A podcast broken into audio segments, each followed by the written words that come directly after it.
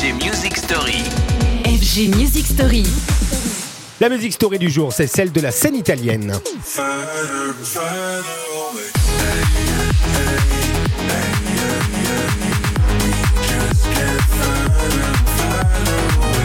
Longtemps, il a tutoyé les meilleurs DJ du monde. Longtemps, il a incarné cette house music décomplexée, grand public à l'assaut du marché mondial. Puis, le temps a fait son œuvre et ce n'est que cette année, d'ailleurs, en 2023, qu'il est réapparu avec, euh, d'ailleurs, des sonorités bien différentes de son tube d'alors et d'antan qui s'appelait Satisfaction. On parle bien évidemment de Benny Benassi, désormais auteur de Make Some Noise.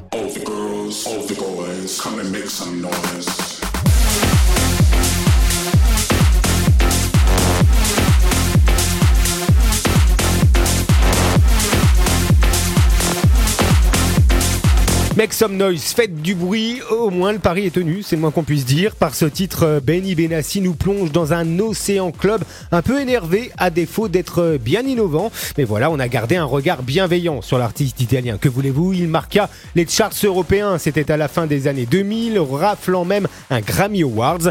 Qui se souvient qu'alors Benny Benassi était classé 26e des meilleurs DJ du monde, porté, vous avez raison, par le succès quasi unique qu'il a enregistré, celui du tube, pourtant pas si fou, Satisfaction.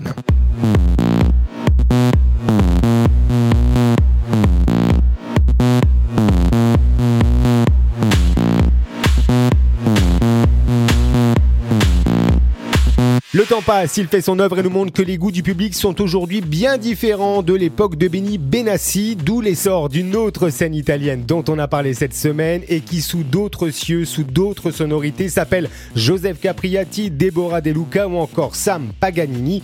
À bientôt pour de nouvelles Music Story. Retrouvez les FG Music Story En podcast sur radiofg.com.